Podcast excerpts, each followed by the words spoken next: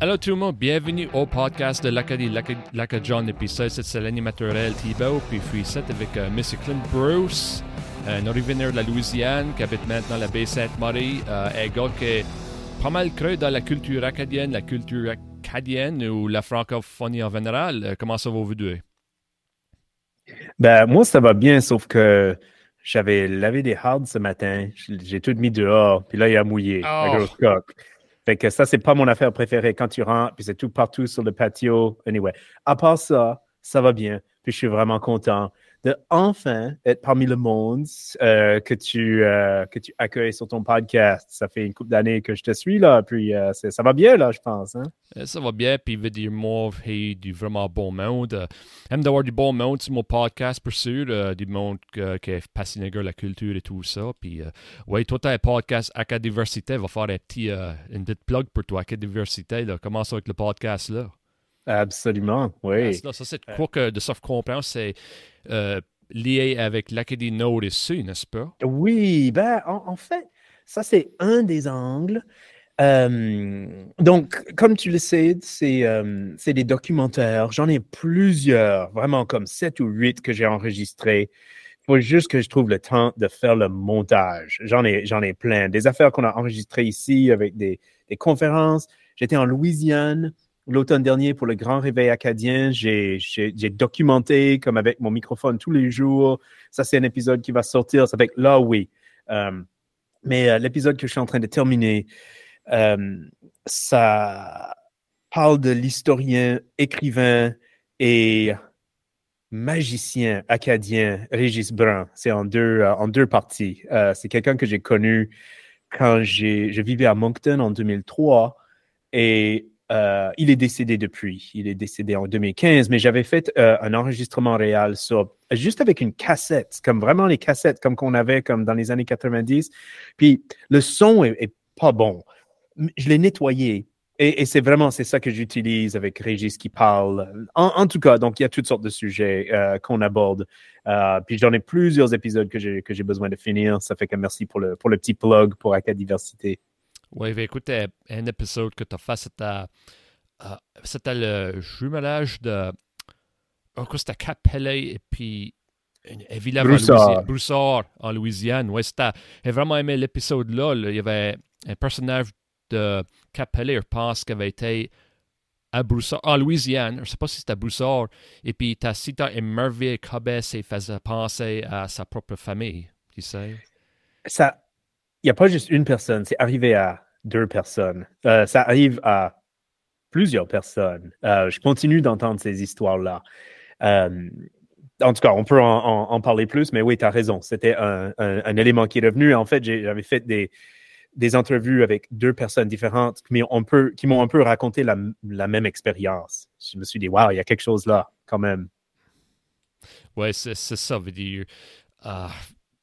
ça, c'est quoi je le dis à tout le monde, depuis que je commence à faire de la recherche, la recherche dans mon, tu sais, mon temps libre, tu sais, seulement pour le fun, et puis en faisant le podcast, je suis si émerveillé, malgré nous, pas malgré, devrais dire, mais euh, on a certainement des différences, des différentes nationalités, des différentes parties du monde, mais il y a si tant des similarités aussi. C'est incroyable. Ben, tu l'as dit, à peu près avec les mêmes observations que des spécialistes des cultures en diaspora, en fait, des, peuples en diaspora. Euh, ça veut dire qu'à un moment donné, il y a eu une, séparation. Donc, dans, notre cas, dans le cas de l'Acadie, c'est le grand dérangement. Mais ce n'est pas juste le grand dérangement. Il y a, d'autres moments de, séparation, de dispersion du peuple acadien. On, pourra en reparler. Et puis, il y a des éléments qui restent de continuité et puis, en même temps, dans les nouveaux contextes, bah, il y a d'autres influences qui sont absorbées par ces populations-là. Ça fait que quand il y a des retrouvailles, on peut à la fois remarquer les, similarités et, aussi les différences. Et c'est ça un peu qui me fascine dans cette histoire des, liens avec, euh, des contacts avec la Louisiane et des échanges avec la Louisiane. Euh, vraiment, je ne peux pas dire que j'étudie, mais qui me fascine depuis. Ben, moi, j'ai 43 ans cette année, bientôt 44. Puis, euh, ben, j'ai déjà j'ai travaillé pour le Congrès mondial acadien de Louisiane en 99. Euh, donc, ça va bientôt faire 25 ans. J'étais venu à Sainte-Anne de la Louisiane suivre des cours euh, de culture acadienne et d'histoire acadienne l'année d'avant, en 98. Et même avant ça, j'ai commencé déjà à euh, explorer la culture créole, la culture cajun, parler français avec les grands-parents de mes amis, parce que moi, je ne viens pas d'une famille francophone, on peut en parler si tu veux. Je, suis un apprenant du français. Euh, et puis, je voyais, c'est ça, qu'il y avait ces, liens avec le Canada, des gens qui avaient voyagé, des gens qui voulaient voyager. Vraiment fascinant. Vraiment, vraiment fascinant. Ça fait qu'on est, on est pas mal choyé ici. On a beaucoup de chance à la baie Sainte-Marie parce que c'est un lieu où il y a eu beaucoup de visites et beaucoup de visiteurs. Euh, oui, donc euh, je, suis, vraiment heureux d'où je vis maintenant dans ma vie, d'où ce que je reste, absolument. Absolument. Veut dire, more n'a pas pu être élevé une meilleure endroit que la baie Sainte-Marie. Je le crois, je le crois. Euh, peux-tu me dire, Réal, dans quel secteur de Clare, dans quelle zone, quel village est-ce que tu as, grandi ou est-ce que ta famille a vraiment des racines? Uh, oui, ben, je suis fier de partir avec ça parce que hey, je partais avec beaucoup de monde. Moi, j'ai été élevé à Saint-Joseph. J'habite encore à Saint-Joseph et puis j'ai oui. bâtir ma maison à Saint-Joseph. Tu m'avais dit ça, oui, c'est vrai. Saint-Joseph. Et puis, euh, moi, je ne suis pas un, un, grand historien, mais je sais que Thibault savait de Louis Thibault, euh, le premier Thibault qui est venu au Nouveau Monde. Je pense, mais en Acadie en tout cas. Et puis lui venait de La Rochelle, la France. La Rochelle. Il est mm. venu de le de La Rochelle et tout ça. Et puis, euh, Louis Thibault est décédé, à, ben, pas à Grand Prix, mais à, Port-Royal, je pense, de regarder les mm. records. Et puis, le gars, Louis, puis son grand gars, les deux s'appellent Yves, les deux sont fait déporter. Et puis, son, le jeune Yves est venu ici à la baie Sainte-Marie. Et puis, ah. euh, il y a un enfant appelé euh, Gaussian, Et puis, Yves va mourir jeune. Mm. Il va mourir. Euh, ouais, il va mourir. Je crois que c'était un accident au bois, faut que, dans les bois. Et puis, son parent, c'était le père Sigon. Ça fait qu'il a été élevé par le père Sigon jusque le père Sigon restait à la pointe de l'église. Absolument. Presbytère à côté. Oui. Euh, ouais. Et puis, euh, il avait assez d'accord avec Goss, il était prêt et puis ça pas travailler. Ça fait que euh, lui voulait travailler au bois et tout ça. Puis, à l'époque, les prêtres, c'est eux qui décident les tard, pense. Si, si je suis off une miette commentoire, ok, moi je suis pas un expert dans l'histoire acadienne de la baie Sainte-Marie, mais je sais un peu d'histoire. Et puis, ouais, il y a, il y a eu Saint-Joseph, et puis, euh, mm. Boum, il y a eu euh, une grosse. Euh, des travailleurs dans le bois, c'est une grosse affaire, tu sais. Puis ça, c'est un bon exemple, Clint, des histoires de l'Acadie, puis des temps moi, je suis sixième génération dans le secteur forestier. Tu sais, puis. Oh, fascinant. c'est fascinant. Euh, puis ça va probablement arrêter sixième génération, mais c'est incroyable que ça. Ça a été jusqu'à sixième génération. Moi, je ne peux pas penser à mm. l'un de mes cousins qui fait ça. Un, un cousin qui, est en Allemagne, qui est Ontario Sturk, dans mm. l'industrie euh, automotive, tu sais, et puis euh, Right Macomb. Mm. Yeah, ben, go ahead, Kitlin. Non, ben, je veux juste réagir de, mon point de vue de hum, quelqu'un qui étudie la, diaspora et la société acadienne. Il y a deux choses que, j'aime beaucoup de ce que tu as partagé de l'histoire de ton aïeul hum, euh, qui avait été euh, parrainé, euh, un peu élevé par le, par le père Cigogne.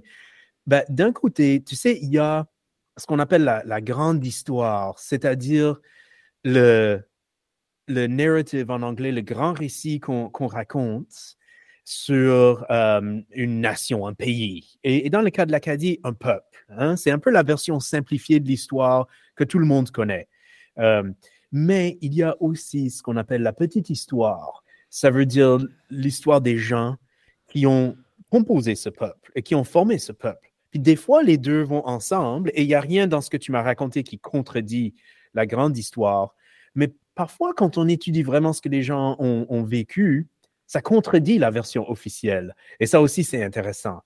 Ça, c'est une observation. Ça fait que j'aime beaucoup avoir euh, plus de chair sur l'os, comme tu veux, comme, comme toi, tu viens de fournir. Puis j'aimerais parler un peu de, de, de, famille que moi, j'étudie en Louisiane aussi. Euh, parce qu'il y, a des similarités avec ce que je viens de raconter, puis il y a, il y a, des, il y a des différences vraiment intéressantes. Mais ça, c'était la première chose. Puis la deuxième chose, plus ça va dans mes recherches sur, je vais dire, à la fois sur la diaspora acadienne, mais aussi sur la culture noire en Louisiane, la culture afro-américaine, afro-créole. Je suis vraiment convaincu que, je vais le dire simplement, les choses durent longtemps. Comme toi, tu as parlé de, faire partie de la sixième génération. Les, on, a, on peut avoir l'impression, avec tous les changements technologiques qu'il y a eu dans les derniers siècles, puis vraiment l'impression que le monde n'a pas juste changé, que ça a été totalement transformé. C'est pas faux. Mais je pense qu'il y a aussi des choses qui durent vraiment longtemps, même parfois sans qu'on le sache. Puis je vais juste te donner un exemple qui va avec ton exemple. Moi, j'étudie une famille Melançon en Louisiane, mais je sais qu'à l'époque, c'était prononcé Mélençon parce qu'ils mettaient tous un accent aigu quand je le vois dans les vieux documents, donc je vais dire Mélençon. Puis je suis en contact avec des descendants aujourd'hui de cette famille Mélençon-là. Je suis ami avec deux, deux descendants. Euh, puis une des choses que mon ami, euh, ben, le cousin, ces deux cousins, un cousin et une cousine, qui m'a dit, c'est que l'éducation a toujours été important, euh, importante dans leur famille. Puis Réal, je le vois dans des documents au début du 19e siècle, ils avaient déjà accordé de la valeur à l'éducation. Ils envoyaient leurs enfants se faire instruire. J'ai des traces qu'ils avaient comme un tuteur ou un précepteur, tu sais, un professeur à la maison. J'ai vraiment les traces de ça. Mais lui, il ne savait pas ça, forcément. Mais il a juste dit ça a toujours été important dans notre famille acadienne, hein, des, racines acadiennes, de se, faire, de se faire instruire. Puis je me suis dit, waouh, lui, a grandi dans les années 70-80. Moi, j'étudie des ancêtres à lui dans les années 1830, 40, puis je le vois déjà. Et donc, c'est tout ça pour dire que je pense vraiment que les choses durent longtemps. Et ces histoires qu'on raconte, il y a des fois des petits détails qui changent. Des fois, on peut mêler quelqu'un. C'était pas la grand-mère, c'était la grand-tante. Mais il y a de la vérité là-dedans. Puis, il faut, faut vraiment essayer de documenter ça. Puis, il faut prendre ça au sérieux. Il ne faut pas juste dire comme Ah, c'était les, histoires de grand-mère. Ben oui, grand-mère avait ces histoires-là pour une raison, parce qu'on les lui avait contées. Euh, donc, ça, c'est un peu ce que je retiens de, ce que tu m'as dit. C'est vraiment très important de savoir ces choses-là. C'est vraiment intéressant, ça. Et puis, moi, comme dans le secteur forestier, quand j'étais tôt dans mes vins, ben, tu sais, tu sais quand ce que tu es un run, tu sais pas quoi tu dans la vie. Et puis, tu sais pas quoi tu veux faire ta vie et puis d'être on est pas du tête. Mais moi, souvent, j'essaie de me convaincre d'aller à Alberta. J'essaie de me convaincre, mais pas à pas. Et ah. puis, et puis, je sais pas, mais il y, a seulement de quoi comme. Je regarde dans mon nom qui était dans le secteur forestier, les cousins à mon père qui étaient dans le secteur forestier, mon hmm. grand-père qui était dans ça, tu sais, et puis euh, il y a beaucoup, tu sais, le bord de mon père, il y a si une culture de, de travail fort, tu sais, et puis tu sais, des détails pouvaient être durs sur leurs enfants, mais il y avait une raison cause qu'ils ont été élevés d'une certaine façon. Tu sais, hmm. pour travailler dur et tout ça. Et puis, je le plus en plus quand je vais vieux. Et puis, tu sais, tu, travailles comme ça. Tu sais, je trouve cette mave que il y a pas, il y avoir plus de ça à l'époque ici, mais tu peux pas contrôler la société. Mais ça, c'est, ça, c'est un autre podcast. Mais en tout cas, tu sais, comme, c'est, c'est, c'est intéressant que tu dis ça parce que moi, peux relier, relier ça que tu viens de dire avec ma famille, le bout de mon père. Absolument. Mais je dois te dire que quand j'étais plus jeune, quand j'ai grandissé en Louisiane, dans les années 90, moi je suis né en 79, vraiment à la toute fin de l'année 79, j'avais vraiment l'impression que tout était en train de se transformer en Walmart. Que la, les vieilles façons de savoir les choses et de faire les choses, que, que ça se perdait, que on ne connaît pas beaucoup ça en Nouvelle-Écosse, mais tu sais, les suburbs, que c'était en train de tout envahir et que tout était en train de devenir comme pareil, uniforme, homogène, qu'on perdait la saveur hein, de, la société.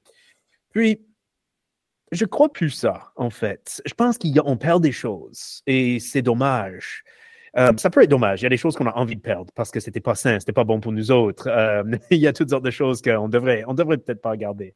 Mais, je veux dire des choses qui ont façonné euh, notre caractère, quelle que soit sa, culture. Et plus ça va, plus je pense que non. Il y a vraiment beaucoup d'intérêt. si je pense juste à un domaine qui m'intéresse aussi, c'est la cuisine, c'est le manger, c'est la nourriture. Il y a un intérêt pour les façons de faire. Et c'est sûr qu'avec, tu sais, comme nous autres, on a un instant, instant pot à la, maison. Ben, c'est sûr qu'on va faire des choses avec ça. Je vais faire des mets de la Louisiane avec, avec ça. C'est OK. Mais les saveurs sont là. Hein? Um, Bon, je donne juste quelques exemples pour dire que j'étais plus pessimiste en fait quand j'étais plus jeune. Euh, et plus ça va, je suis peut-être pessimiste pour d'autres choses, mais pas pour euh, juste cette, cette peur qu'on on va perdre euh, ce qu'on était. Puis moi, je suis pas d'origine acadienne. Hein, tu, on n'a pas dit, je pense. J'allais pas dire, tu l'as pas dit, je l'ai pas dit non plus. Euh, mais euh, je sais pas pourquoi ma caméra est devenue noire comme ça. Euh, OK, je peux le. Ah, c'est parce que j'ai touché le câble. Il ne faut pas faire ça. Je suis en train de, de, fidgeter avec les câbles. Euh, mais même dans mes ancêtres anglophones, je vais dire quelque chose qui m'a pas vraiment dérangé, mais ça va avec ce que tu viens de dire sur le secteur forestier. Quand je regarde les recensements des États-Unis, d'à peu près tous les ancêtres à moi que j'ai pu trouver, tout le monde, vraiment tout le monde, jusqu'au milieu du 20e siècle, c'était des agriculteurs et des fermiers. Vraiment. Comme, j'ai pas trouvé un, personne qui avait une boutique, personne qui avait vraiment fait des études pour devenir avocat. Euh, j'ai entendu que, ça, mais vraiment, je dirais 90% du monde que c'est des agriculteurs. Moi, je ne sais pas jardiner comment ma grand-mère jardinait. Puis, ça me fait du chagrin, vraiment parce que j'étais avec elle quand elle jardinait. Et puis, tu sais, je jouais au Nintendo dans la maison pendant qu'elle était dehors à jardiner. C'était OK, là, comme j'aimais, euh, you know, Mike Tyson's Punch-Out, euh, tout ça. Mais j'aurais dû passer plus de temps avec elle pour apprendre parce que je pense qu'elle était peut-être une des dernières personnes qui savait les techniques de jardinage que ses parents, ses grands-parents, ses arrière-grands-parents et ainsi de suite euh, savaient.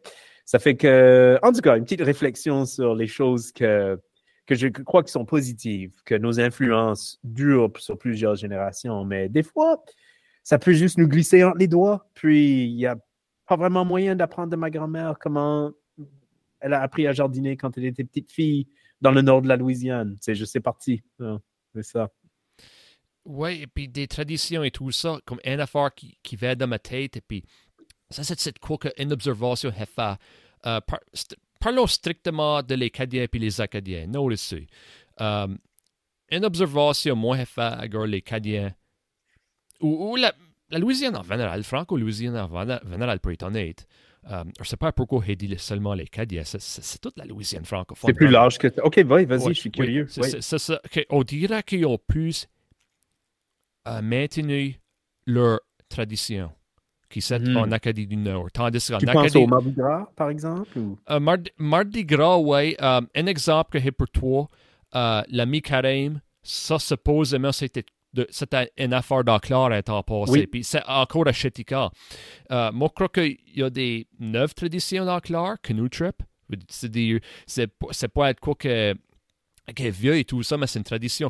Mais on dirait que les traditions vieilles au moins, tu sais, on dirait que la Louisiane a plus mm. préservé ça que l'Acadie du Nord, puis on dirait que l'Acadie du Nord a fait un incroyable job à préserver la langue. Euh, moi, moi, je sais pas euh, c'est que le phénomène-là veut dire. Certainement, au Nord, on est dans un pays bilingue. Tu sais, euh, au Canada, il y a une province que la langue officielle, c'est strictement le français. Tandis en Louisiane, c'est différent. Les États-Unis, c'est pas pour critiquer euh, les États-Unis, mais c'est une différente créature qu'au Canada quand ça va des langues. Oui. Non, c'est. Euh, il y, a, y, a, matière à comparaison là. bas une des choses que je. Une.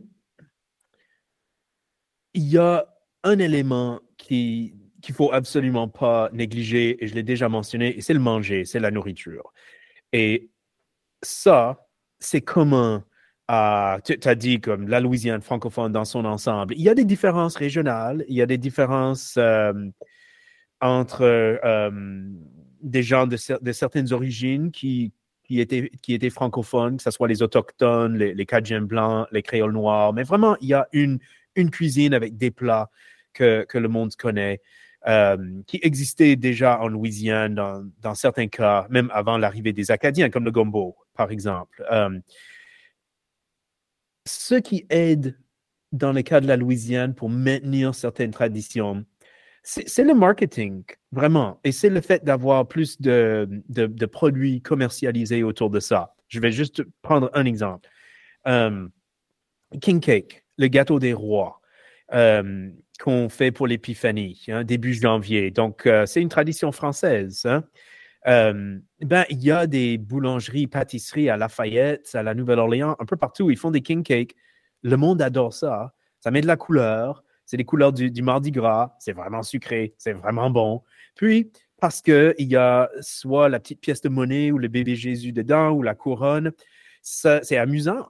Et ça fait que ça, que ça garde cette tradition-là vivante. Et puis, le monde n'a pas besoin de les faire eux-mêmes parce que c'est commercialisé. Et pourquoi c'est commercialisé?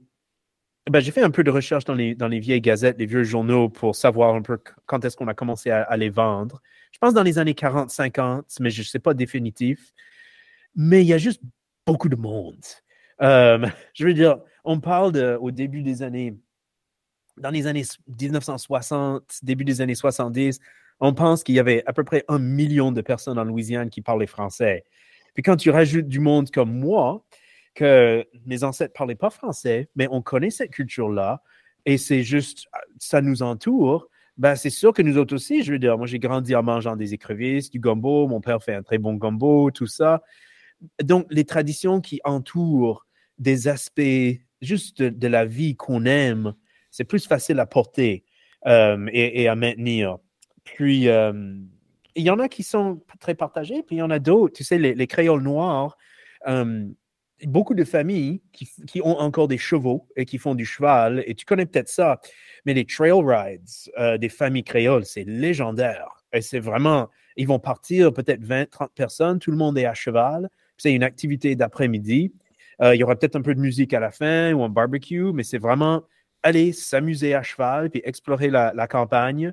Euh, et ça, ça se maintient. Je veux dire, le Creole Cowboy, c'est encore quelque chose, en fait. Euh, tu sais, les gens, les, hommes noirs, les femmes noires aussi qui dansent des haricots, chapeau de cowboy, bottes de cowboy, ça va vraiment avec euh, la culture créole du 19e siècle où il y avait, y avait des, des vachers, comme on dit en Louisiane, des cowboys.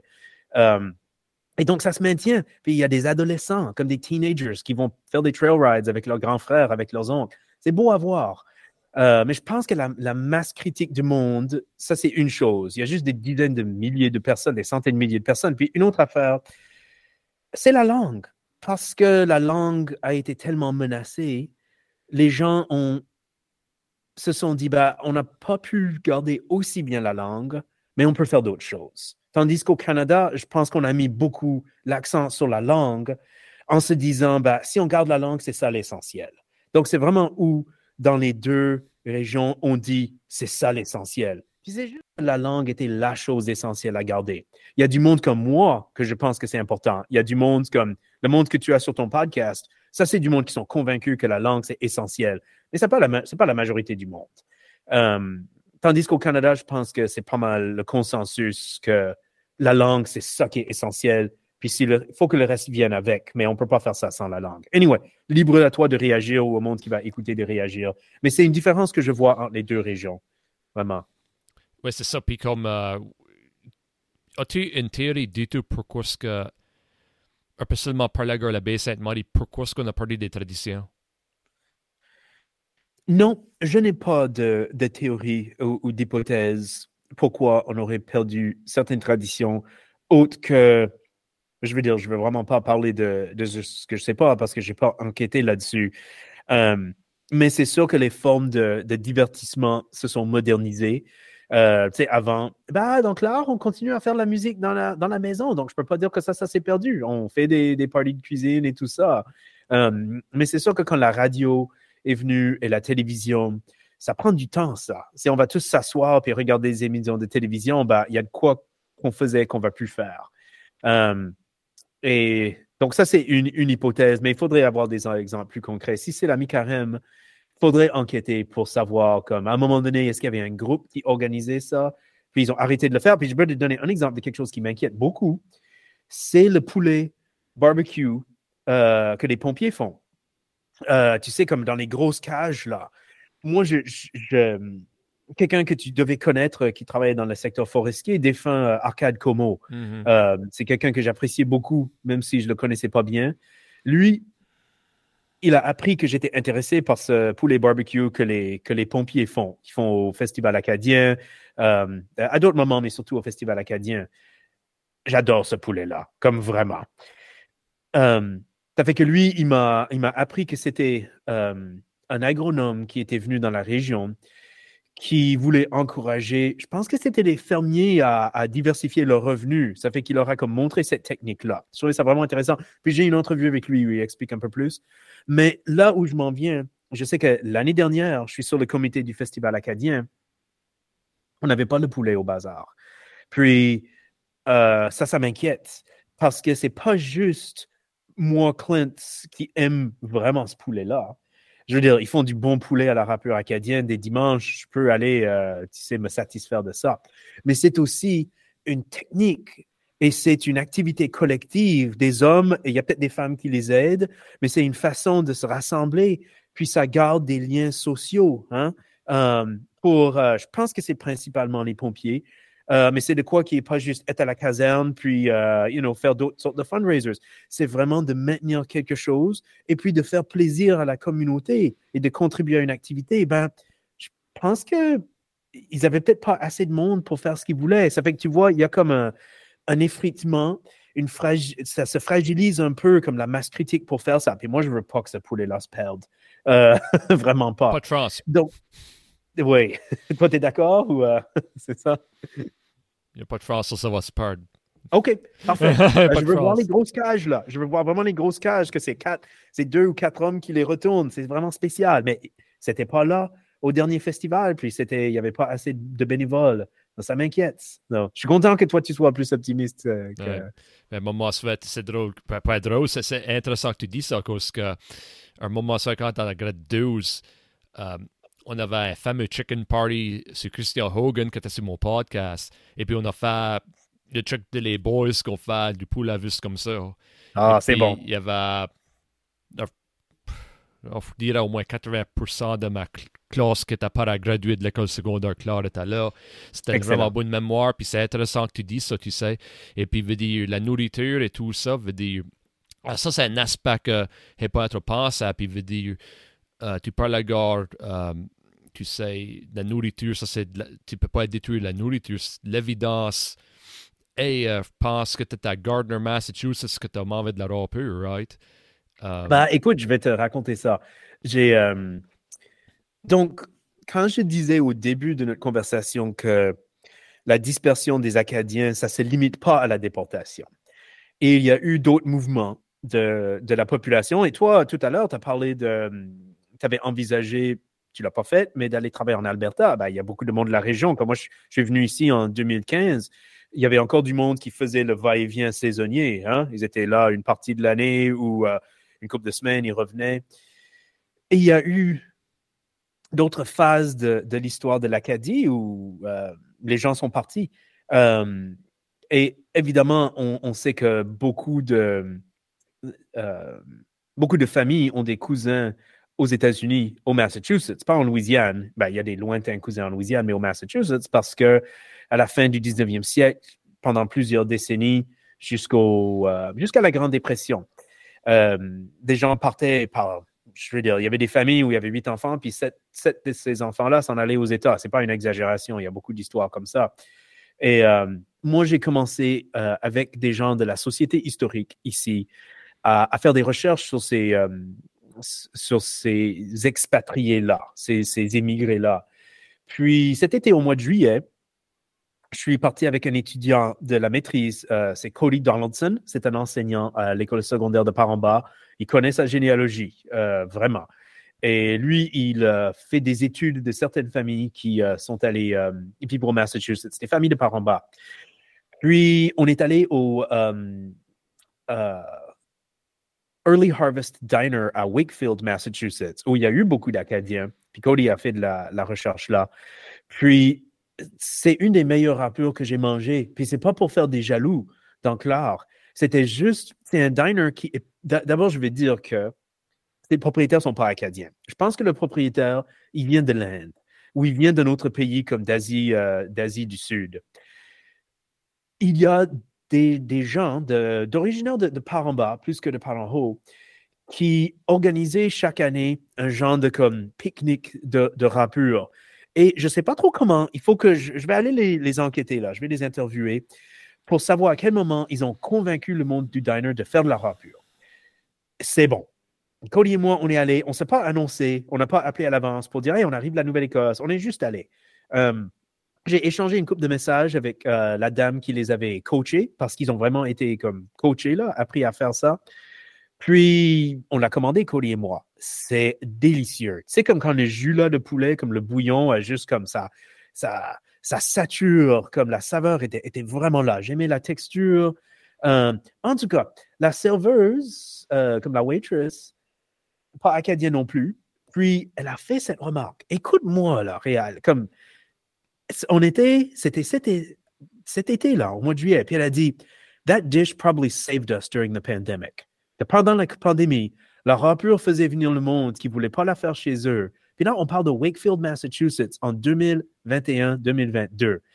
Qu'il y avait assez de monde pour venir régulièrement, malgré les soucis d'attraper le virus, qu'elle a dit, ça a vraiment aidé notre restaurant.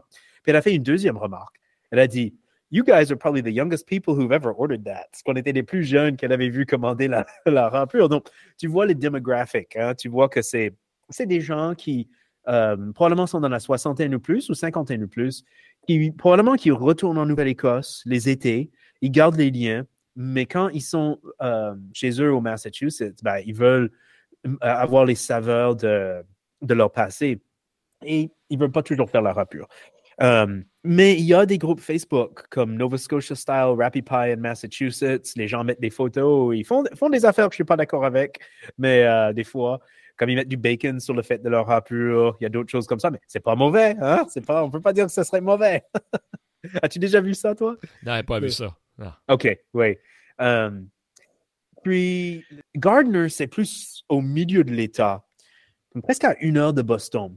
Et ce qu'il y a là, D'abord, je veux dire que ce pas des gens qui, en majorité, euh, sont originaires de la Nouvelle-Écosse. C'est plus des gens du comté de Kent au Nouveau-Brunswick, sur la côte du, Nouveau-Brunswick. Mais ça qu'ils ont, ils ont, ils appellent ça le club acadien, le club social acadien. C'est le Acadien Social Club. Puis avant, comme disons jusqu'aux années 1980, disons entre les années 1920 et 1980, il y avait ce qu'ils appelaient les French Clubs. C'était une sorte d'association locale où c'était des Canadiens français et parfois surtout des Acadiens qui avaient émigré aux États. Puis c'était un lieu pour se rassembler, pour euh, boire un verre. Donc ça pouvait être comme un bar, comme une taverne. Euh, mais ils faisaient des activités communautaires, puis les hommes pouvaient jouer aux cartes, aux dominoes, euh, tu sais, tout ça. C'était un lieu de, social. Hein. Puis la majorité ont disparu ont, disparu. Ou ça s'est comme transformé en quelque chose d'autre. Donc, c'est peut-être toujours comme un venue, mais c'est n'est pas resté attaché à, à ses racines identitaires. Mais là, Acadien Social Club, absolument. Les drapeaux acadiens, c'est dans leur logo. Ils donnent une bourse chaque année pour euh, des élèves de l'école locale qui étudient le français. Euh, le matin, c'est les, les, hommes les plus âgés. Donc, plusieurs sont nés au Nouveau-Brunswick qui viennent, ils parlent français en prenant leur café. Puis Cody et moi, on est allés, puis on a passé trois heures avec ce monde-là. Vraiment sympathique. Puis, dans une petite ville du Massachusetts, qui n'est pas riche, qui n'est pas en train de se développer, ils ont 400 membres qui payent 100 dollars par année pour rester membres. Ça fait qu'ils sont vraiment des membres. J'étais tellement impressionné. Puis pendant la pandémie, ils ont rénové, ils ont comme un beau bar. Anyway, juste pour te dire que il y a deux exemples où la culture acadienne même si ce n'est pas la langue, l'attachement à l'Acadie est vraiment fort dans ces deux endroits-là. Et je suis en train d'essayer de trouver d'autres endroits où peut-être que ce n'est pas sur notre radar, peut-être qu'on ne connaît pas bien, euh, mais c'est là. Et je trouve ça fascinant. Et puis ça, c'est l'une des raisons pourquoi c'est important de faire des études avec la diaspora acadienne. Ça, c'est quoi que tu voulais parler, gars? Euh, certainement, tu peux parler de ça ou d'autres découvertes que tu as faites. Ben, est-ce que ça serait mieux de commencer loin dans le passé ou de commencer maintenant et d'aller vers le passé? Qu'est-ce que tu penses? Je sais pas quoi dire, ça va pas mal la même affaire. Euh, qu'est-ce qui fait une meilleure histoire? Qu'est-ce que tu sais comme un narrator? Qu'est-ce qui fait une meilleure affaire? Ben, peut-être de commencer loin dans le, loin dans le passé et puis là, de, revenir. Mais des fois, c'est mieux de commencer avec ça qu'on connaît maintenant. Puis on dit, bah, je vais vous expliquer pourquoi c'est comme ça. Puis là, on remonte dans le passé. Mais il y a tellement de, gens, et quand je dis tellement de gens, tellement de gens qui vont, qui regardent ton podcast hein, ou qui l'écoutent, qui ont encore cette fascination, c'est pas le mot, mais la déportation continue d'exercer vraiment. On, veut comprendre la déportation. Hein? On veut comprendre cet événement-là. Et moi, comme j'ai dit tout à l'heure, j'étudie plusieurs familles qui ont immigré en, Louisiane au 18e siècle, vraiment dans les toutes premières vagues hein, de, réfugiés acadiens. Puis dernièrement, je suis beaucoup dans des, euh, documents de cette époque-là qui montrent leur, réalité. Puis il y a peut-être deux, trois petites trouvailles ou des petits bijoux que, que j'ai vus que, pour moi, c'est vraiment très, très révélateur de les, conditions que, les Acadiens avaient quand ils sont arrivés en Louisiane, parce que c'est vraiment ces premières générations-là qui, m'intéressent. Donc, toi, tu le sais, puis probablement 80% du monde qui va écouter ceci le, le savent, mais les Acadiens n'ont pas été déportés en Louisiane. Hein. On sait ça. Les Acadiens ont choisi d'aller en Louisiane, où ils ont été accueillis à la fois par le gouvernement français et le gouvernement espagnol, parce que les Acadiens sont arrivés dans un moment de transition vraiment assez compliqué entre la France et l'Espagne. Hein. Donc, les premières générations des Acadiens qui étaient en Louisiane, c'était des sujets de la couronne espagnole. Hein. On, y, on, y, pense moins. Mais tu sais, Réal, dans les vieux documents, je trouve souvent, c'est pas dans tous les documents, mais des noms d'Acadiens qui sont hispanisés. Ça veut dire que Jean Leblanc, c'est écrit Juan Blanco. C'est vraiment comme ça. Euh, et je pourrais donner plusieurs exemples. Ils étaient vraiment dans l'Empire espagnol. Euh, et la région que moi j'étudie, c'est sur le, fleuve Mississippi. C'est sur le Mississippi entre la Nouvelle-Orléans en bas et Baton Rouge en haut. Puis c'est une région qui, qui, euh, où on a envoyé les Acadiens pour coloniser cette partie-là quand ils sont arrivés au milieu des années 1760. Et c'était même avant la région autour de Lafayette et Saint-Martinville. Pas de beaucoup, mais c'était vraiment la, première région. Puis une des choses que, j'observe, que je trouve vraiment fascinant, euh, disons que ce matin, j'étais en train d'étudier un recensement de 1766 de la côte des Acadiens. Puis il y a 260 quatre personnes déjà dans cette communauté-là. C'est environ 85 ménages. Ça veut dire comme households. Mais évidemment, beaucoup de monde était cousins, donc je ne peux pas dire que c'était des familles différentes, parce que des fois, tu sais, un fils élevait sa famille à côté de son frère et tout ça. voici un détail que je trouve vraiment intéressant. OK? Dans ce recensement-là, il y a, c'est une liste de, de, monde, c'est vraiment les, chefs du ménage, so pour la plupart, c'est des hommes, et il y a des femmes chefs de ménage, des veuves aussi, ou des femmes célibataires, pas beaucoup. Mais en tout cas, à quelques endroits, euh, ils ont leur, leur nom, leur âge, ils ont combien de terres ils ont reçues du gouvernement, puis ils ont d'autres données, comme combien de moutons ils ont, des, choses comme ça. Mais à quelques lignes, c'est vide et ça dit qu'on attend une famille. Que ces, ces terres-là ont été mises de côté parce qu'on attend qu'une famille va arriver. Gardez ça en tête. Puis il y a d'autres lignes où ça dit c'est le village des Houma ou c'est le village des Alibamons. Ça veut dire que les Autochtones étaient là. Euh, puis les Autochtones, je pourrais parler des Autochtones quand les Acadiens sont arrivés pendant une autre heure. C'est vraiment fascinant. Mais ça que je vais te dire, c'est que je vois ça comme deux ou trois places dans ce petit recensement-là, qu'ils attendent une autre famille. Trois ans plus tard, en 1769, il y a un autre recensement et les familles sont là. Là où il disait qu'on attend une famille, la ligne est remplie. Puis, dans ces cas-là, c'était du monde qui était de la parenté avec le monde à côté. Et dans un cas, c'était le père qui arrivait pour vivre à côté de son fils. je veux que tu penses à ceci là. Ce monde-là était éloigné, vraiment éloigné. Comment est-ce qu'il communiquait? Comment est-ce qu'il savait qu'ils allaient s'en venir deux années plus tard? Pensez-y là. Ils n'avaient pas Euh, ils n'avaient pas WhatsApp ou Facebook Messenger pour s'envoyer des messages.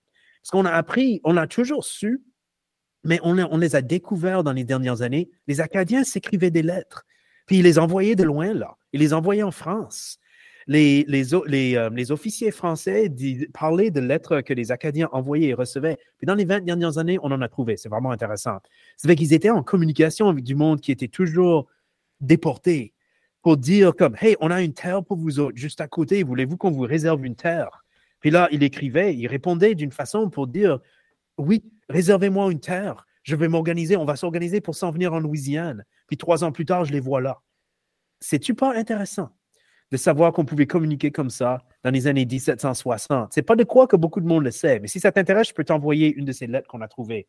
Euh, en tout cas, je voulais juste montrer une chose dans le passé que je trouve ça vraiment intéressant pour les liens de la diaspora, de comment on s'est regroupé en Louisiane. C'est, de la misère à parler parce que suis si près. Euh, ça, c'est incroyable, mais si tu étais un Acadien ou une Acadienne déporté à Massachusetts, comme mes ancêtres étaient, ça c'est un différent. On parle de 13 colonies ici, veut dire, il y avait une façon de communiquer là. Veut dire, euh, oui, il y en avait. Euh, oui. Euh, moi, j'étudie des familles du. surtout des familles qui ont soit été déportées au Maryland, donc un peu plus au sud, soit qui n'ont pas été déportés. et ils ont été faits prisonniers. tu sais, ils étaient avec Beau-Soleil Broussard pour, pour, certains d'entre eux. Puis là, ils sont partis de Halifax quand la guerre de, de 7 ans a, a, fini. Puis eux autres, ils ont fini en Louisiane. Ça fait que des fois, c'est du monde que c'est de la parenté qui se rejoint, mais une partie de la parenté a été déportée au Maryland. Puis euh, leur oncle était avec Beausoleil Bossard, puis il est arrivé avec, avec ce groupe-là. Mais je ne veux pas te donner l'impression qu'ils communiquaient tout le temps, mais ils avaient clairement trouvé des façons de communiquer. Puis on le sait depuis longtemps, en fait, parce que c'est écrit dans des rapports qu'ils ont envoyé une lettre à leur famille en France, mais on a commencé à trouver quelques-unes de ces lettres-là. Pas beaucoup, pas beaucoup. Puis même dans mes documents, ça peut être assez fâchant parce que des fois, j'ai comme un, rapport officiel d'un officier, puis il dit, euh, euh, disons qu'il écrit au gouverneur de la Louisiane, il va dire, ben, après mon rapport, vous allez trouver la lettre de cet Acadien-là. Puis là, je tourne la page, puis la lettre n'est pas là. Comme ça a été mis quelque part d'autre. C'est comme, ah, je voudrais avoir ça. Je voudrais vraiment. C'est OK, j'ai beaucoup d'informations. Une autre chose que j'ai apprise, ben, il y a peut-être trois choses que je veux parler vraiment des Acadiens quand ils, venaient en Louisiane, ces premières générations-là. Euh, la deuxième chose, euh, mais ça c'est un peu plus euh, sensible pour, pour, certaines personnes, mais les Acadiens n'ont pas mis longtemps à, pratiquer l'esclavage. et j'ai même trouvé des cas où certaines des personnes qui ont souffert beaucoup pendant la déportation, je les vois propriétaires d'esclaves assez tôt. Je pense que c'était des, gens. J'ai juste une hypothèse et je ne suis pas en train de porter un jugement là. Euh, ils sont arrivés dans un pays où il y avait beaucoup d'esclavage, il y avait beaucoup de noirs. Euh, c'était la majorité de la population en fait. Ils ont quand même mis pour la majorité plusieurs années, mais pas plus qu'une génération, à, euh, à pratiquer l'esclavage. Et ça, ça voulait dire ils avaient ils n'avaient pas un grand nombre d'esclaves. On parle de deux personnes, deux, deux, deux Africains ou deux créoles noirs, trois. Ça veut dire qu'ils vivaient, ils les faisaient travailler, mais ils vivaient aussi en proximité avec ce monde-là. Puis il faut penser à ça, parce que c'était, ça pouvait être du monde, disons que, OK, dans la famille, euh, dans les cousins des Melançons ou les ancêtres des Melançons que j'ai tout dit, euh, il y a un Joseph Leblanc. Il y a beaucoup de Joseph Leblanc en Acadie, hein. euh, c'est certain. Puis, Joseph Leblanc et, Marcel Leblanc, ces deux ancêtres des, euh, ils ont été parmi les premiers Acadiens dans ma région à pratiquer l'esclavage. Puis j'ai des informations sur certaines de ces personnes-là, leurs esclaves. Et je sais quel type de travail qu'ils faisaient. Il y en avait un, c'était un Africain qui venait du Sénégal. il s'appelait Pompée et il travaillait, il bûchait le bois. C'est ça qu'il faisait. Euh, c'est écrit là, c'était un bon bûcheur, un bon bûcheron.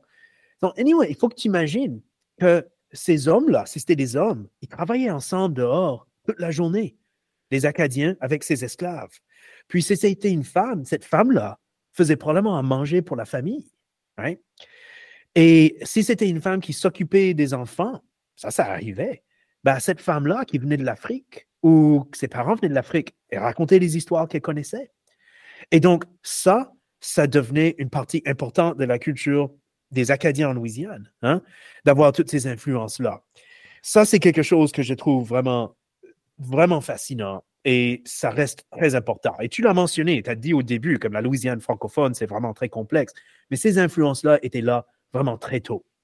Puis la troisième chose que je vais mentionner, puis on peut revenir sur tous ces points-là, comment les Acadiens se sont regroupés, euh, les influences euh, des, Noirs, des, créoles noirs et des Africains. Et la troisième chose, il y a eu, dans cette région-là que j'étudie, Réal, des colons qui sont venus de l'Europe, de France. Puis, ils ont vraiment eu des conflits et même parfois des batailles avec les Acadiens. Euh, et je pense qu'ils venaient, ils étaient plus riches.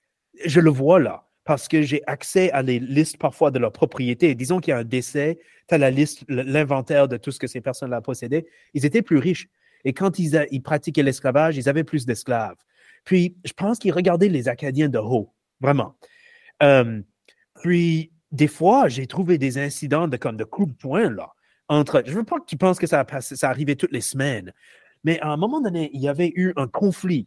Vraiment, je pense qu'il y avait même eu une altercation physique entre quelqu'un du groupe acadien puis un de ces immigrés français. Puis le commandant local écrivait un rapport là-dessus parce que c'était, pratiquement allé en cours. Puis il a parlé de l'hostilité entre les Acadiens et les nouveaux qui arrivent. Et j'ai trouvé ça intéressant parce que quand il y a de l'hostilité, ça veut dire qu'on va garder une ligne entre nous autres et vous autres. Hein? Puis, juste pour finir ça, dans la famille Melançon que j'étudie, ces gens-là, presque tous les ancêtres de la famille Melançon que j'étudie, ils sont arrivés dans les années 1760. Il y a une ancêtre qui est arrivée 20 ans plus tard, mais la majorité sont arrivés dans les 1760. Ils se sont tous mariés entre Acadiens pendant trois à quatre générations, même s'ils étaient entourés d'autres créoles, français, même allemands. C'est vraiment dans la génération née 50 ans plus tard qu'ils commencent à se marier avec d'autres francophones de la, de la région. C'est vraiment intéressant. Tu vois qu'il y avait vraiment une ligne, une, une frontière. Mais ça n'a pas duré pour toujours. En tout cas, ça, c'est quelques éléments que je voulais parler un peu de l'histoire. Moi, ça, ça, me fascine, puis je travaille là-dessus tous les jours. C'est un livre que je suis en train d'écrire sur les Melançons. Euh, je ne suis pas un Melançon même, hein? ce que j'ai dit, je n'ai pas d'ancêtre acadien. Fait qu'il y avait peut-être d'autres choses qu'à part les lettres que tu voulais peut-être euh, dire de quoi ou réagir, je sais pas. Ben, ça, c'est, dire, euh, ça, c'est d'autres affaires que, veut dire, c'est pas surprenant, mais c'est surprenant d'une façon que, tu sais, veut dire, c'est une différente époque, puis euh, moi, tu as tout à sous l'impression, tu sais, que les Acadiens en Louisiane, après une ou deux générations, tu sais, ont commencé à marier des créoles ou euh, des Français qui sont venus de la France et tout ça. Mais peut-être, région à région de la Louisiane, c'était peut-être un peu différent, tout ça, des conflits, tout ça. C'est très important ce que tu viens de dire. D'ailleurs, je remarque, même dans tes questions, combien tu as absorbé toute l'information que tu as eue de tes invités sur la Louisiane. vraiment, parce que c'est très pertinent. Une des choses que je trouve difficile de parler de la Louisiane ou des Cadiens ou de la culture de la Louisiane francophone, c'est que les régions sont vraiment différentes les unes des autres. Euh, tu sais, le Bayou La Fourche, où il y a beaucoup de gens de Clare qui ont visité le Bayou La Fourche. C'est comme au sud, comme la région de Thibodeau, au sud, sud-est de la Nouvelle-Orléans. On est vraiment à deux heures de Lafayette. C'est assez loin de Lafayette.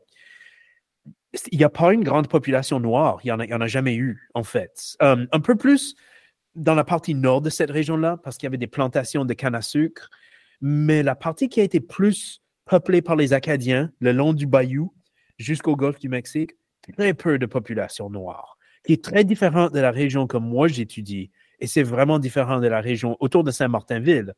Euh, par exemple, certains Martinville-Lafayette. Et la musique n'est pas pareille. Tu sais, comme la région autour de Thibodeau, l'accordéon, comme l'accordéon cadien, l'accordéon euh, de la Louisiane, c'est pas vraiment présent dans leur musique, même leur musique française. C'est plus comme un style un peu country, comme on a à la baie, un peu. Un peu moins bluegrass, mais un style country. Puis ils vont le dire, comme écoute, ils connaissent l'accordéon, là. Comme, tu sais, comme n'importe qui peut, je veux dire, si t'as, like, if you've been paying attention à la culture de la Louisiane pendant les 40 dernières années, tu connais l'accordéon juste à les chars. Mais ils vont dire que dans notre musique qu'on jouait dans les bars, qu'on apprenait, l'accordéon, c'était pas vraiment là. Tandis qu'autour, au nord-ouest de Lafayette, la prairie cajun, le Cajun Prairie Area, c'était vraiment, euh, mais je pense en partie, c'était les influences allemandes dans ces régions-là. C'est les Allemands qui ont amené l'accordéon en Louisiane, ça on le sait. Euh, il y avait, c'est arrivé au début du 20e siècle, il y avait presque plus de musique sans accordéon, alors qu'au 19e siècle, c'était souvent deux violons, hein, deux violons. Euh, donc, toutes les régions sont vraiment différentes. Et c'est pour ça que quand les Cajuns vont se mettre à batailler entre eux pour dire comme un gumbo, ça se fait comme ça, ou ça, c'est de la vraie musique, je me dis, vous avez tous raison, et quelque part, vous avez tous tort en même temps. Non, non, non, c'est plus que vous avez, vous avez tous, tous raison.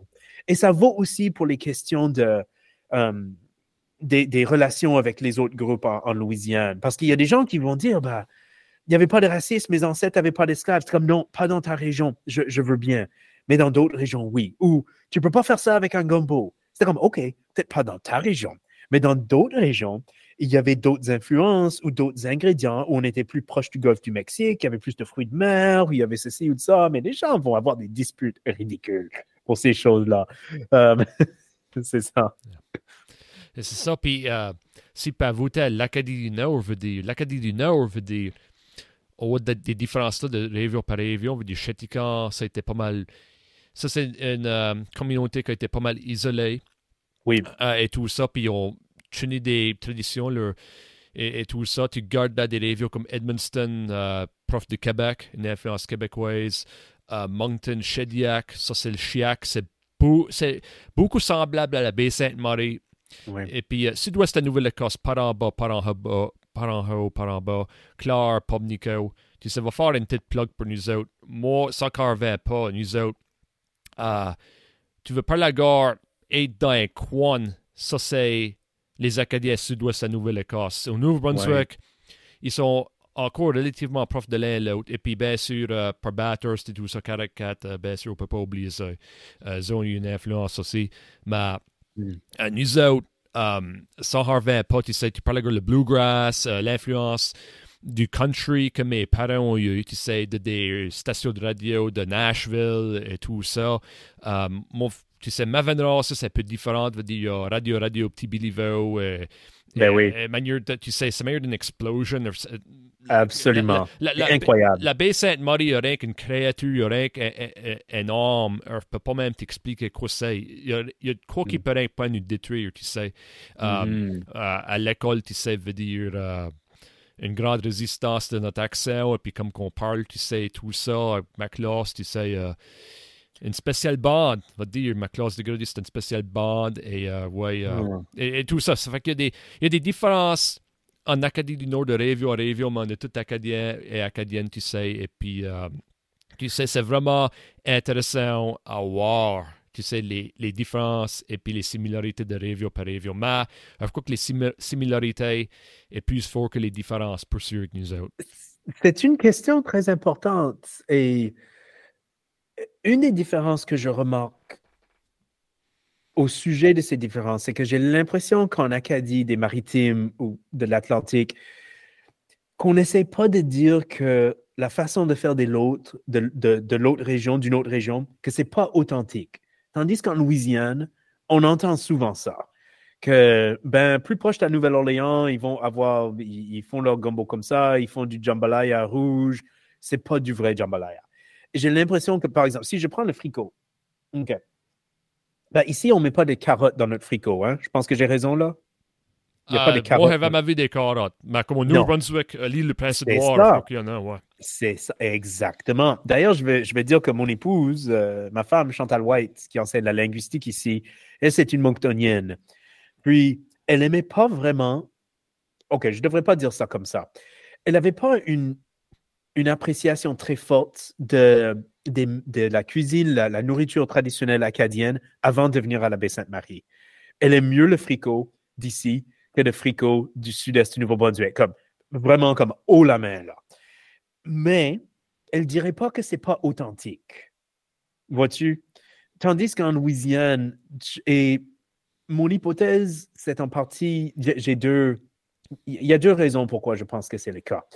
Mais je vois parfois, peut-être avec l'accent, des gens du nord du Nouveau-Brunswick, on va dire comme, ah, ils parlent comme des Québécois. Euh, ça, ça, je l'entends. OK? Euh, mais la raison pourquoi je pense que c'est comme ça en Louisiane, il y en a deux. Il y a beaucoup de produits qui sont commercialisés. Ça fait que quand c'est commercialisé, il y a un enjeu économique. Ça veut dire que c'est de ta région que, qui, vient le produit, que vient le produit authentique. Tu vas pouvoir faire du meilleur marketing en disant que ça, c'est la vraie affaire. Hein? Donc, je pense qu'il y a de ça. Je pense qu'il y a absolument de ça. Mais je pense aussi, mais je ne le pense pas, je veux dire, je pourrais trouver des exemples, que parce que l'influence créole noire, je veux dire vraiment les influences afro-créoles sont aussi fortes partout dans la culture, il y a un désir, à cause du racisme, de dire que ben, nous, on n'a pas ces influences-là, en fait. Et ça, je le vois. Je le vois avec le fameux débat, peut-être que le monde ne connaît pas ça, mais sur les tomates dans le gumbo. Est-ce qu'on peut mettre des tomates dans son gumbo ou pas? Il y a, des, discussions là-dessus. Je veux dire, c'est pas vraiment hostile, mais c'est sérieux. Puis, on va dire finalement que ben, les crayons noirs mettent des tomates dans leur gumbo. Alors, eux autres, ils peuvent faire ça, mais si un Cajun blanc fait ça, c'est pas, pas bon, c'est pas sérieux. Ça fait que la, la, la question de comment les choses sont vues dans le prisme de la race, c'est c'est vraiment là. Et quand c'est pas là explicitement, c'est là quelque part. Hum, et c'est vraiment là. Puis, il n'y a pas vraiment ça en Acadie. Il n'y a pas un autre groupe qui a eu tellement d'influence, mais qui est historiquement euh, lu négativement, qu'on veut dire que bah, ne fait pas comme ce groupe-là. Euh, même les Anglais, je veux dire, on n'est pas, les Acadiens n'ont pas de préjugés contre les Anglais, malgré tout. Comme moi, je ne l'ai pas vraiment vu. Euh, peut-être dans ton expérience, mais on entend des petits commentaires, mais ça, c'est plus des réactions aux préjugés des Anglais contre les francophones. Ce n'est pas vraiment des préjugés que, les, que les Acadiens ont. C'est mon observation. Tu peux peut-être dire si tu es d'accord ou pas. Euh, mais moi, je n'ai pas vraiment observé des, du racisme contre les anglophones chez les Acadiens francophones des, maritimes. Je l'ai vraiment pas vu. Ben, moi, passe, je veux dire, en Nouvelle-Écosse en particulier, je trouve qu'on nous accorde pas mal bien, là. Je veux dire, c'est qu'au New-Brunswick, par bout, tu sais, ça peut venir pas mal hot and heavy. Puis, Absolument. puis tu sais, euh, il y a des idiots les deux bords, mais je veux dire, euh, on a on a Blaine Higgs, là, tu sais, je suis pas un fan de lui. Ça pousse fort. Et, puis, moi, moi, en point, je suis pas un fan de Blaine Higgs. T'as pas besoin. Euh, moi, euh, des politiciens et tout ça, essayé de me tenir clair de ça, mais not a fan, tu sais. Puis, moi non plus. Et puis, comme Dave Leblanc a expliqué dans le podcast, tu peux battre pour des droits pour des années et des années, ça paraît une journée à part. Tu sais, Absolument. C'est ça l'affaire. Et puis, ça, c'est quoi que euh, c'est qu'au New Brunswick, tu sais, ils sont vraiment concernés avec ça, puis tout le monde tient dans l'idée. Ouais. Les populations, populations acadiennes, populations Mi'kmaq, populations Gaelic, on a une petite population dans la province, et puis tout ça, ça peut être à tu sais, des affaires que tu travailles pour, tu sais. Oui. Ben, mon, mon grand constat à, moi, mais c'est vraiment mes, mes, observations que je, que je partage, c'est qu'il faut être capable de se connecter et de, et de s'entraider et d'avoir des échanges. Si on pense juste à, tu as, parlé du boom de musique de Clare euh, et, Jacques Surette de Palomba aussi. C'est important d'avoir une scène locale dynamique, mais c'est aussi important que ces artistes-là puissent circuler, tourner et être populaires à l'extérieur, d'être invités en France, d'être invités à Caraquette. Euh, et en faisant ça, ça rappelle au monde que pas juste qu'il y a des francophones dans le sud-ouest de la Nouvelle-Écosse, parce qu'il y a, des gens au Nouveau-Brunswick qui sont, sont jamais venus dans notre région. Euh, des fois, ils vont, juste s'arrêter à Grand Pré. Ben, on était allé, assez loin. Ben, il y a de quoi de plus loin que Grand Pré, les amis. Hein? On, le sait. Mais ça va les rappeler que hey, l'Acadie, c'est pas juste le Nouveau-Brunswick. Ça, ça je, pourrais aussi en parler une autre heure. Euh, et non seulement ça existe, mais que c'est dynamique. Hein, et que c'est créatif, et que c'est amusant, et que ça fait partie de la grande culture acadienne. Et c'est aussi pour ça que ça, me fait tellement plaisir quand quelqu'un comme euh, Carole Doucette avec sa, sa, compagnie de production de musique et de promotion de musique, euh, s'organise pour que des artistes de la Louisiane puissent venir ici et que des artistes de, euh, des maritimes, y compris de, de la baie Sainte-Marie, aillent en Louisiane à, des festivals. C'est pas la seule personne qui fait ça, mais elle est, elle est active, puis je l'apprécie énormément, son, travail et le travail d'autres personnes qui, contribuent à ces échanges-là. Euh, parce que quand on est, quand c'est minoritaire un peu partout, mais quand on se rassemble, on a quand même l'impression d'être moins minoritaire hein, et moins isolé. Ça, c'est vraiment important. Et pour les Cajuns en Louisiane, quand on parle vraiment de tout le monde qui a des racines françaises, acadiennes, qui se considèrent comme des, comme des Cajuns, ce n'est pas vraiment une minorité dans le sud de français ou qui veulent conserver le français, ça c'est une minorité. Euh, et donc, c'est important d'avoir ces échanges avec les francophones du Canada. Ça donne du courage, hein? Euh, vraiment. Quand il y a des gens qui arrivent de l'extérieur et qui disent Ah, on est content de pouvoir parler en français avec des gens de la Louisiane. Ah, un peu comme tu as vu dans le podcast. Ah, ben, viens rencontrer ma. Je vais te présenter à ma vieille tante. Hein? Ça donne du courage au monde de la Louisiane parce qu'ils se disent bah, ça vaut quand même la peine que j'ai appris cette langue-là. C'est pas facile d'apprendre une langue quand tu l'as pas apprise. C'est pas facile. Euh, puis, euh, je ne sais pas combien de temps tu veux qu'on se parle, mais euh, euh, tu sais, Réa, il y a beaucoup de gens maintenant dans la génération de, disons, de 40 ans et moins. Il y en a très peu qui ont grandi en parlant français dans leur enfance. Il y en a pas mal qui ont fait les écoles d'immersion, ça fait qu'ils ont commencé à parler dans leur jeunesse. Et puis, il y en a beaucoup qu'ils ont appris et ils ont pu parler avec des membres de leur famille. Donc, c'est presque comme une langue maternelle. Hein. Mais à différents moments, j'ai été contacté, un peu moins ces années-ci depuis la pandémie, mais un peu avant, par des, plus jeunes que moi en Louisiane qui voulaient, voulaient faire de quoi? Comme qu'est-ce que je peux faire pour encourager les gens à valoriser la langue, à pratiquer la langue? Puis, des fois, ils me disaient, ben, la vieille génération va, va s'en aller, et puis, ça va être quoi, nous autres? Qu'est-ce qu'on va vraiment avoir? On est des gens qu'on a appris la langue, on, essaie de pratiquer, mais on n'a plus cette ressource qu'on avait des gens qui avaient grandi avec le français. Puis, j'essaie de leur dire ceci, c'est vraiment quelque chose que je crois. Est-ce que le français peut vraiment être ta langue à toi si tu ne l'as pas appris dans l'enfance de tes parents ou de tes grands-parents? Puis ma réponse est oui, absolument.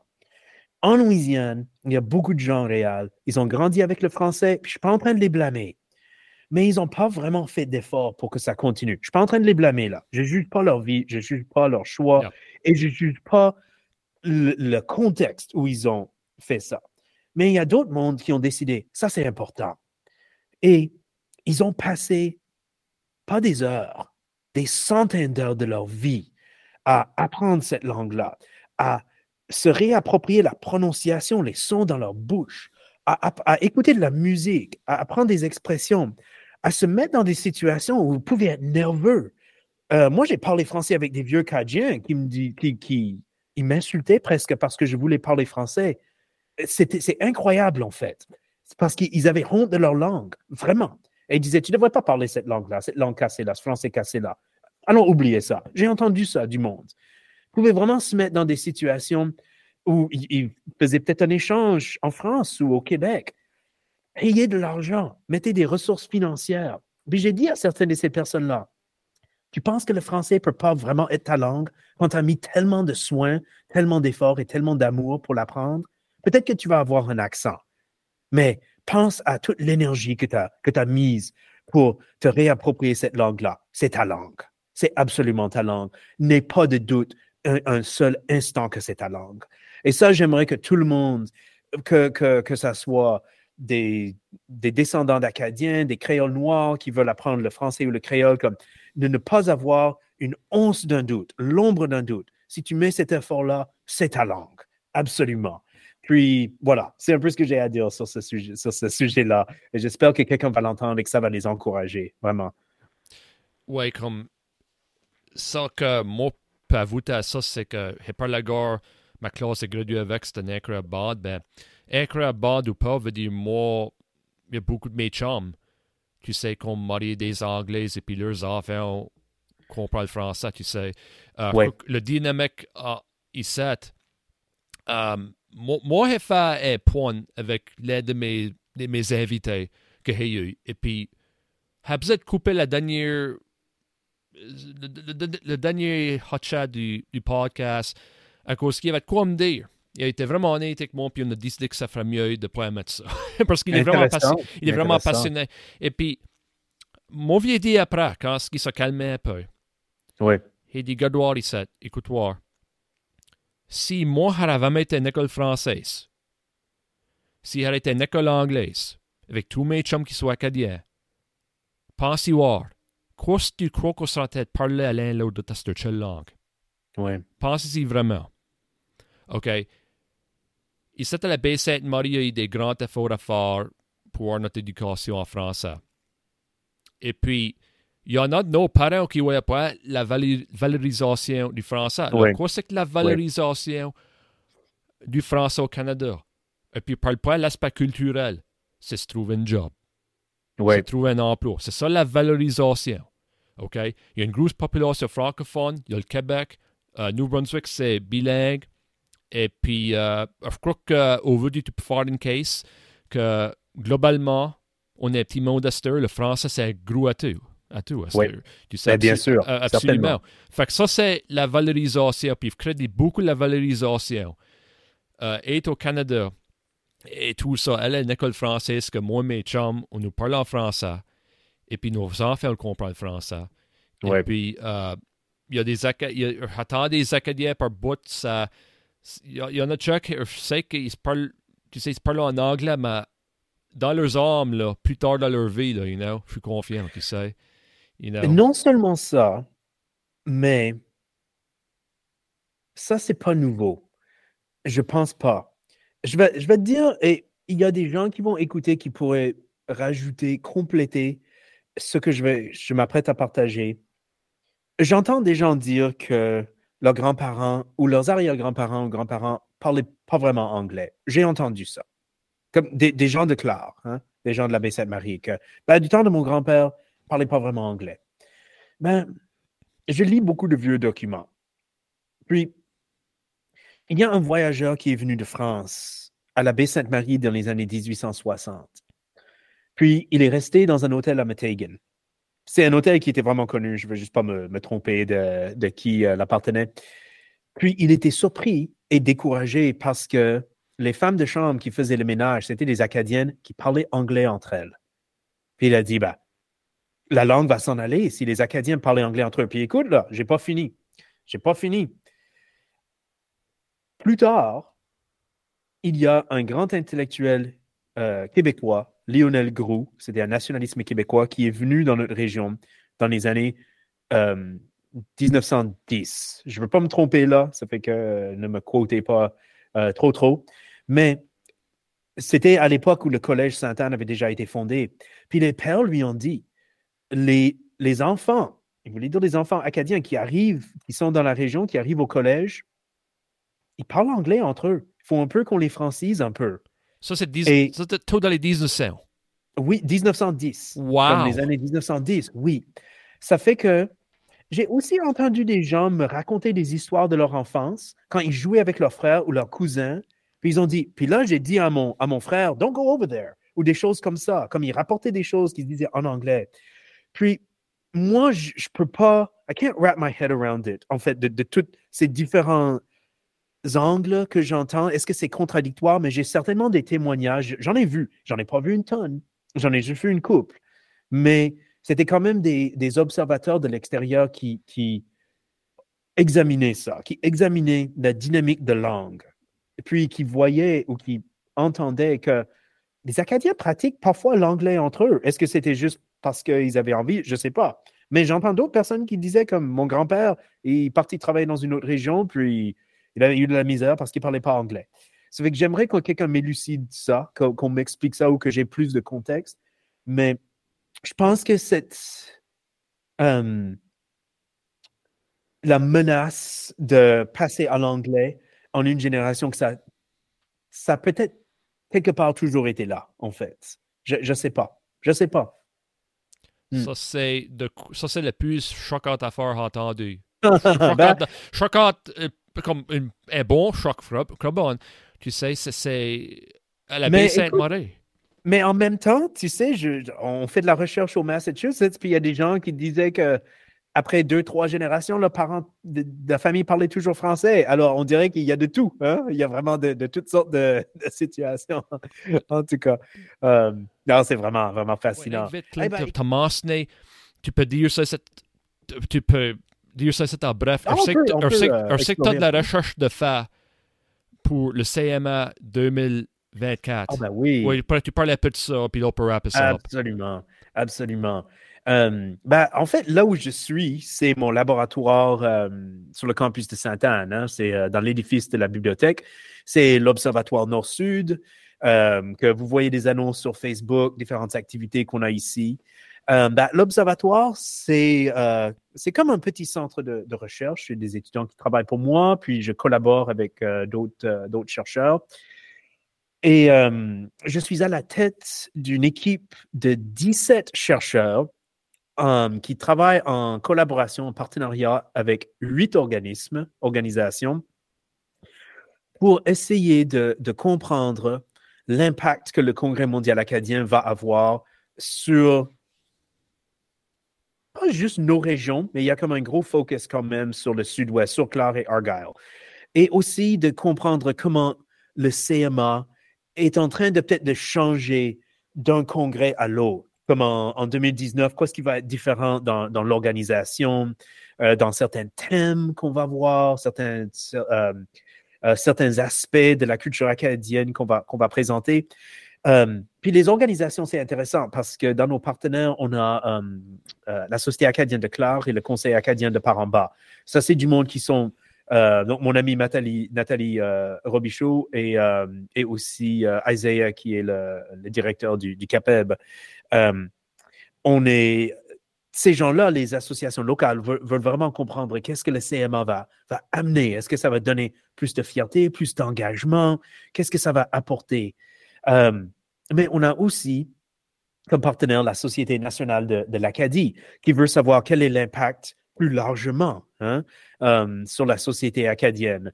Ça fait qu'on est, euh, moi je suis plutôt historien, études culturelles. On a, euh, j'ai une autre historienne, Stéphanie Saint-Pierre, qui travaille ici, mais on a des linguistes, des gens en sciences politiques et en administration, politique publique, en éducation, qui vont aller voir l'influence, l'impact, les effets du CMA sur les jeunes. On veut vraiment comprendre qu'est-ce que le CMA va faire, hein, et ce CMA en particulier. Moi, j'ai fait partie du comité qui a convaincu le, la, Société nationale de l'Acadie. En fait, c'était un comité euh, qui a choisi. J'ai fait partie du groupe qui a amené le CMA ici. Et une des choses que j'essaie de dire dans nos rencontres, c'est que ici, dans le sud-ouest de la Nouvelle-Écosse, on n'est pas une petite région marginale juste dans un coin on est l'avenir de l'Acadie. Puis tu l'as mentionné quand tu as parlé de, tout, le, bouillonnement, toute l'effervescence musicale, le boom dans la musique, dans cet aspect-là de la culture. Puis je vais te dire de quoi. On est aussi euh, à l'avant-garde de la production euh, de, médias par en bas. Comme toi et les, gars de Crowd après noir, vous faites de quoi de, vraiment innovateurs, de, journalisme, pas tout à fait du journalisme, mais des médias citoyens. Avec eux autres, you know, c'est plus flyer, humour. Um, avec toi, c'est vraiment des entretiens en profondeur. Tu contribues vraiment au discours sur la culture. Puis il y a des gens, tu le sais, de l'extérieur. C'est pas juste du monde de Claire qui regarde ton podcast. Hein. Um, ça fait que j'ai vraiment essayé de dire qu'ici, on n'est pas juste une petite région cute qu'on peut aller visiter. C'est un laboratoire de l'Acadie. Il y a des choses qu'on fait ici qu'on devrait comprendre. Il y a des choses qui se passent ici qu'on devrait comprendre. Et que le CMA, ça va mettre des projecteurs sur ça. Euh, ça fait que dans les courriers de la Nouvelle-Écosse, c'est un autre partenaire, j'écris régulièrement pour le courrier, euh, on va faire une série de chroniques sur notre projet et sur des questions acadiennes qu'on va étudier. Euh, très intéressé par la diversité culturelle, par les identités des gens, toutes ces questions-là autour de la diversité, comment ça va faire partie un peu du grand mix dans, le CMA, euh, que ce soit l'immigration, que ce soit les questions de l'identité sexuelle, que ce soit d'autres façons de, euh, d'autres aspects de la diversité. Ça, c'est un angle qu'on a. C'est vraiment un angle assez fort. Mais je pense vraiment que ce CMA va être important. Et ça ne va pas juste être important à cause des activités que le, Congrès organise. C'est important, c'est très important. Ça va aussi être important parce que ça va amener de l'énergie. Hein. Euh, ça va vraiment amener de l'énergie. Et c'est ça qui nous intéresse. Ça fait qu'on essaie de documenter ça. On va avoir des questionnaires, on va faire des entretiens avec le monde pour comprendre leur perspective. Ça fait que s'il y a du monde qui écoute, quand on va, on va cogner à votre porte, on va vous envoyer un message pour dire peux-tu, peux répondre à un questionnaire ou est-ce qu'on, s'il vous plaît, si vous êtes à l'aise, participez parce qu'on veut vraiment essayer de comprendre comme qu'est-ce que le CMA va, amener, qu'est-ce que ça va changer, qu'est-ce que ça va apporter? Ça fait que c'est ça que je voulais un peu expliquer. Puis, si quelqu'un veut savoir comme ah c'est quoi ce projet-là, je veux dire j'aime ce que Clint explique, mais j'aimerais en savoir plus. J'ai déjà deux semaines passées, j'ai écrit euh, une chronique dans le courrier où euh, on peut vraiment prendre le temps de lire un peu comment j'explique ce projet-là. Est-ce que ça répond un peu à ce que tu espérais de savoir sur notre projet de recherche? Oui, bien sûr, c'est toi, tu avais suivi de parler de ça, puis mon que c'était important. Ben oui, merci d'avoir ça. et puis, ça t'a le CMA, mon que c'était important au moins que tu mentionnes ça et tout ça. Ça fait ben que tous les refs et tout ça. Puis, euh, mon que ça va faire une boom parce que dans 2004, ça fait un incroyable boom dans la réunion. Ça fait une boom. Je ne sais pas si le CMA a fait, si a fait un impact comme ça, une réunion acadienne comme nous autres, puis c'est sûr que ça fait, mais dans ma tête, et si tu as vu comment ça fait un impact, tu sais, un impact, tu sais, ça. Ben, quelque part, ça ne peut pas faire autre, comme on dit, hein, parce qu'il va y avoir tellement de monde ici et d'activités que c'est sûr que ça va influencer le monde. Hein, c'est sûr. Est-ce qu'il y a des choses qui vont mieux marcher, des choses qui vont moins bien marcher? Euh, est-ce qu'il y a des aspects où on va se dire, hmm, on aurait dû penser à ça? C'est possible. Et c'est ça qu'on veut étudier aussi, hein, pour continuer à alimenter les réflexions sur comment qu'est-ce que le CMA peut faire pour l'Acadie en, général? Euh, donc, c'est un peu ça. C'est vraiment le fun de parler. Hein. Je veux dire, je sais qu'on a beaucoup, on a beaucoup d'intérêts en commun, puis on n'a pas beaucoup de chance de se parler. Ça fait qu'au moins, euh, en faisant le podcast, on a eu à avoir une belle conversation jusqu'ici. Une incroyable conversation, Clint. Une incroyable conversation. Puis euh, moi, je suis vraiment fier que tu as décidé de venir sur, le podcast. Puis tous ah, mes ben. auditeurs et auditrices, c'est sûr qu'ils ont beaucoup appris. Puis uh, ouais, ça fait que, right on. Tu as tellement d'invités euh, importants et intéressants que je peux dire euh, que je suis je commence peut-être à devenir comme célèbre maintenant. Peut-être commence à devenir famous grâce à cet entretien-là. Euh, oui, ben, c'est possiblement en vidéo, on a eu euh, David Jeremy puis Barry Ansela. De, ah, je sais, Ça, c'est des gros noms de la Louisiane, tu sais. Absolument. Un grand respect pour les deux. Ça que, avec une petite plug tout le monde, ça que les deux là, faisaient pour la culture louisianaise, là, c'est remarquable. Tout à fait. Remarquable. Tout à fait. Euh, ben, moi, j'aimerais, avant de nous quitter, j'aimerais vraiment t'encourager à, continuer à, faire la Cajun. Comme j'ai dit, ça, contribue beaucoup. On, écoute, on entend des perspectives différentes. Euh, moi, c'est souvent en faisant le manger que je vais que je vais écouter, que je vais comme Ah, c'est vrai, il avait parlé avec euh, ben, Nathalie, évidemment, ou euh, tu as eu, eu beaucoup d'invités. Mais je sais que ça prend de ton temps, ça prend de ton énergie, il faut t'organiser, il faut trouver le moment. Ça fait que j'aimerais t'encourager, si jamais tu te dis Oh, non, c'est fatigant, ben, prends, prends une petite pause, mais, euh, you know, si tu as, si as, la force, continue parce que c'est important. Quand c'est le fun, euh, tu, oui, bah, c'est ça. Tu, tiens à l'œil. Et puis, dernièrement, ça a été pas mal fou pour moi, l'aurore et tout ça. Mais moi, me décourage pas. Je suis pas un type de gars qui me décourage. Excellent. Je suis le type de gars qui aime de dire I told you so. Et puis, ben oui. et, puis, et, puis, et puis, Clint, l'un de ses vœux pour le congrès 2029, je suis confiant, les médias vont se prendre plus au sérieux. Ils vont prendre ça ben. plus au sérieux. So, uh, je, vais, je, je, note ça. Je note ça. C'est, ça l'affaire. Puis c'est pas, c'est pas condamner personne, c'est l'exercice de coquine. Oui. C'est juste ça. Ok, ça fait que tout le monde, merci pour écouter. À la prochaine.